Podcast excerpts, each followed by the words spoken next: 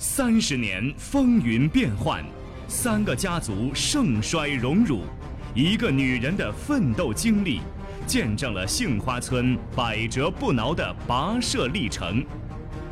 漫山遍野的杏林，染就了遍地杏黄；倔强不屈的心魂，铸就了当世辉煌。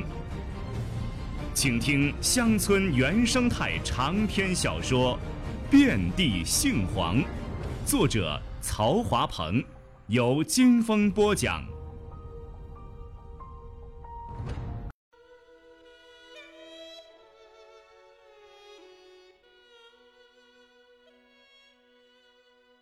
在短短一个月内，杏花村来了一个人，却又一下子走了三个人。来人就是秦技术员，而走的人是劳动、秋分和四喜。秦技术员是暂住人口，来交完杏林管理后，拐过年就要回单位上班的。劳动和秋分是响应党的号召，光荣入伍去保卫祖国的，算是名正言顺走的。只有四喜的外出令人大感意外。目的不明，行踪不定，就连家人也是说不清道不明。郑叔一家对四喜外出的解释一直吞吞吐吐，欲言又止。比较统一的口径是：四喜想到外面去闯一闯，经见些世面。一句话就是像郑叔当年那样出去做生意了，难说到哪儿去落脚，更别说啥时回来了。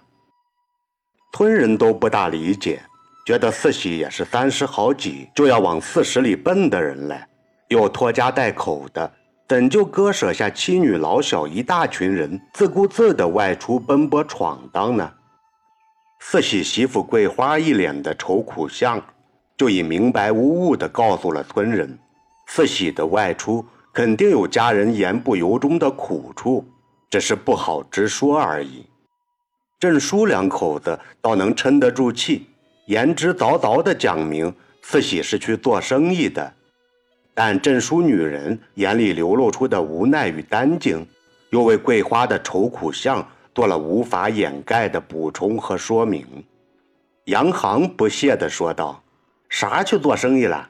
恐怕是出去拜师学艺、古道阴阳去了。”说这话的时候。他和技术小组成员正围坐在秦技术员身边休息，旁边就是当年经和叶偷偷摸摸搂抱亲嘴的歪脖大杏树。此时，树干枝桠间积着一层被太阳烤化后又冻结的雪冰凌，有的附在枝干上，灰白晶亮，像蛇蜕下的皮，蜿蜒起伏，似断又连。有的则从树梢上颤颤巍巍地笔直倒垂下来，像石匠手中的钢钎，随风摆动，摇摇欲坠。杨航的话音刚落，就有一块雪冰凌嗖的坠下，准确无误的砸到他的脑壳上。幸亏有棉帽护头，才没有把他砸晕。早有冰凉的碎块钻进了滑筒的棉袄领口里。冻得他嗷的一声从地上一跃而起，他赶忙解开扣子，往外抖落夜已融化殆尽的冰碴，惹得一大群人大笑起来。夏至还从雪地里偷偷抓起一把雪，趁势又塞进他刚刚抖落干净的棉袄领口里。夏至一边向秦技术员身后挤躲，一边叫道：“遭报应了吧？谁叫你诬陷我二叔呢？”老天都容不得讲别人坏话的人哦！杨航想去抓他，又碍着坐在中间的秦技术员。若是换了别人，他早就连中间那位一堆儿扑到雪地里了。杨航只得罢手，又赶忙解衣掏雪，并恨恨的道：“死夏至，你等着，我非把你裤裆里装满雪不可！”人民紧靠秦技术员坐着。他问秦技术员：“这阴阳宅急、五行八卦什么的，是不是真有？”秦技术员沉吟半晌，说道：“我也说不好，这都是老祖宗留下来的玩意儿。先是从远古时的伏羲首创八卦，后由商朝末期的周文王演变成六十四卦，铸成《周易》一书，成为一部囊括了政治、经济、伦理、文学、天文、地理、哲学、占卜等等的集大成著作，包罗万象，深奥难懂。以后又有了更多分支，就是各阶层的人根据自己需要钻研派生出来的各个学科领域。阴阳学就是其中的一个支派，在民间延续发展了几千年。直到今天，仍在继续存活发展着。杨行打断他的话，一锤定音地说道：“都是封建迷信呐，谁会信这些呀？”秦技术员却说：“也不能一概而论。阴阳学之所以存在了几千年，自有它存在的道理。我们没有深入的研究过它，就不能蛮横的一口否定它。这也是严谨治学的科学态度，要一分为二的看问题。”不能窥一斑而知全豹呀！秦技术员带领着几个年轻人，在教授杏林管理的空隙，经常进行这样的讨论，漫无边际，不定主题，遇事而论，既显示出他的博闻强记来，又给洋行们填补了知识上的匮乏。正因为如此，洋行们才整日跟屁虫似的赖在他身后左右不离。甚至他去小解，也会有人不经意间跟随着上前尿上几滴。就这么闲聊了一阵儿，大家也休息的差不多了。秦技术员又带着几个人钻进了树林子，指点着这棵树怎样整形，那一棵怎么修剪。经过五六天的辛苦劳作，被画出的实验林冬剪作业渐近尾声。原本张牙舞爪、任意疯长的树枝。在秦技术员的指点下，被修理的变了形，或是摘了树心，或是扭折了枝梢。按秦技术员传授的专业术语，就是促进长树、造就估架、平衡树势、安排枝组。在修剪上，又是短剪甩放，又是疏剪回缩等等。一开始的时候，弄得技术小组里的几个人晕头转向。光是那一堆堆难记的词，就把脑袋塞得晕晕乎乎的。后来，秦技术员改变了教授方法，他亲自爬山上树，手把手的教，一个要领一个要领的演示，才算把这群山中笨娃们教明白了。这是苦了秦技术员，他在城里养尊处优的惯了，一下子跌进这强体力行当里，爬山越岭、上树攀枝的，身体先就吃不消了。生活又上不去，原本方方正正的脸盘子就日渐干瘪了下去，红润润的脸膛早失去了光泽，皮肤变得黝黑粗糙，整个人如村人老农一般。杨行精们明白了，村人却是不明白，他们一齐惊呼道：“这哪是护理杏林啊，分明就是祸害林子嘛！杏树好容易长得这样大了。”竟连砍带折的，甭讲明年开春挂果了，能不能活下去都够呛呢。于是村人就找莫琴告状，说秦技术员拿咱的林子当柴砍呢，大队到底管不管？要是不管，俺们可就告到公社去呀。莫琴就替秦技术员解释，人家是大城市里来的高科研人员，帮咱搞的是科学管理，怎会拿树当柴砍呢？但是。莫琴也搞不懂，这科学管理就非得砍树剪枝呀？看到树下满地的枝干，也是心疼得很，但又不好说出口来。毕竟秦技术员是自己去央求请来的，既然相信人家，就得让人家放开手脚干去。用了人家又不相信人家，这不是穆琴的做派。穆琴便与村人一样。整日忐忑不安地盯着秦技术员的举动，有话只得强装进自己肚子里，不敢说出来，还得强装笑颜，嘘寒问暖。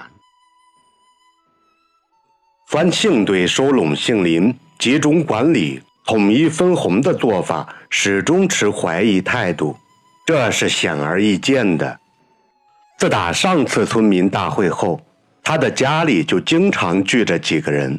细细盘算着这收回林子的利与弊，来人中有郑叔、四季、茂清、茂山等人。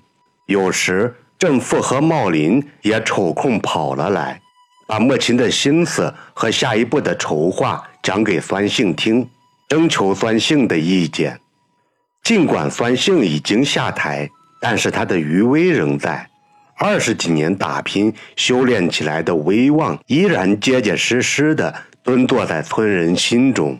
特别是多年来跟随他东奔西跑的正父茂林们，一直把他当做了当家持事的主心骨，一啥也离不开。一旦几天听不到他的话语，心里老是觉得没有底儿，做啥事也没有了谱子。起先，范兴总是对来人说：“我已经下了，不能再对集体的事指手画脚了，都听母亲的指派就是。”集体的事都由他全权负责的，我说多了反而影响他的工作。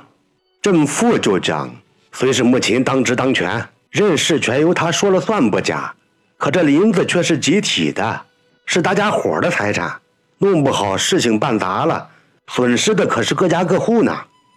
茂林也说，我总觉得这事有点玄乎，只靠着一个外人来帮咱管理，能真心待咱吗？要是弄好了，他的报酬咋算？要是他拿走大头的话，咱也就是跟着瞎忙活，光剩了喝汤的份了。要是弄不好，人家拍拍屁股走人，这剩下的烂摊摊谁来收拾呀？原本老实嘴拙的茂青也跟着着急。我去查看了，好端端的树竟被硬生生的砍了树枝，掏了树心。开春后，就算不死。也缓不过劲来呢，更甭指望着今年挂果吃杏了。这些众口一词的话语，一个劲儿的往耳朵里灌，灌多了就弄得酸性心下也发毛了。他想，虽说自己已经下台了，毕竟这是涉及全村老少切身利益的大事，马虎不得呀。是得提醒提醒母亲，叫他防着点儿。这样做。无论对谁都有好处。犹豫再三，他还是舔着脸面在路上截住母亲。他把自己的担心讲了出来，并解释道：“我本不该插这个嘴的，也显不着我来多管闲事，就是看着这样搞放不下心。村人也都是有想法，碍于情面和身价，不敢与你讲。你也甭怪我多事哦。”母亲大受感动，他说道：“大叔，亏你不计前嫌，真心来提醒我。这事我也是考虑再三才决定的。当初我去市里时，就是想联系一下怎样管理好杏林。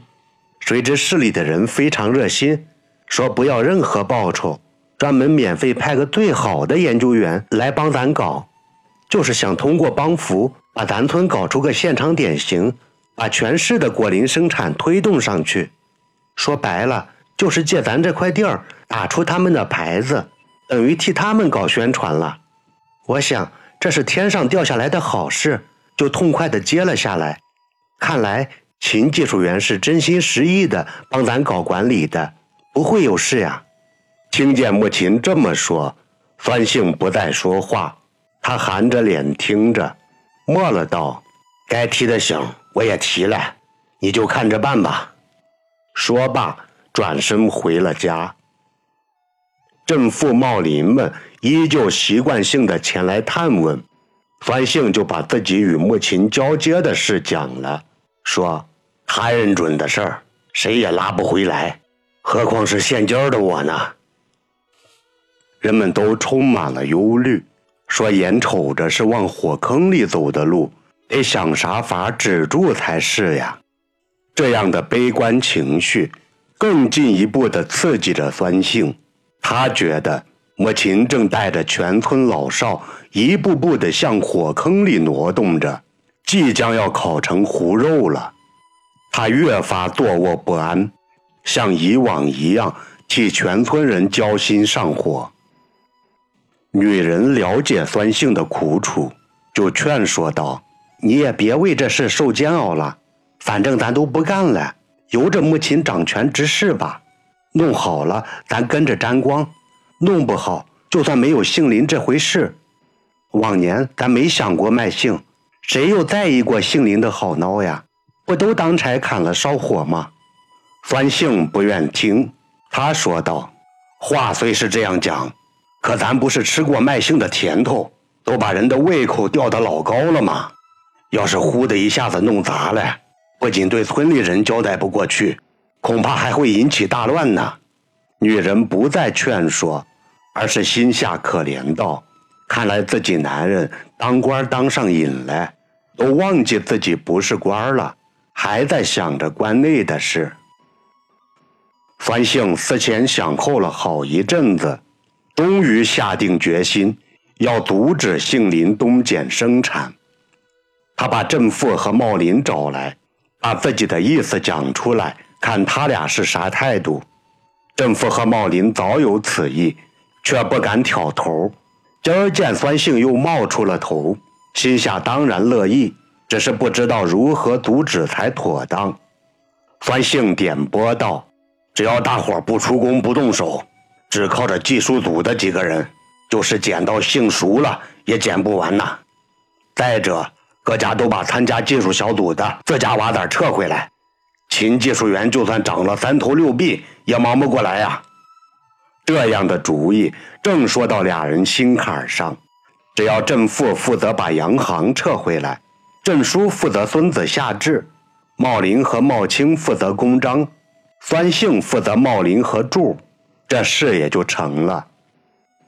在经过了一阵周密的谋划分工后，仨人便分头开始实施这一阻止计划。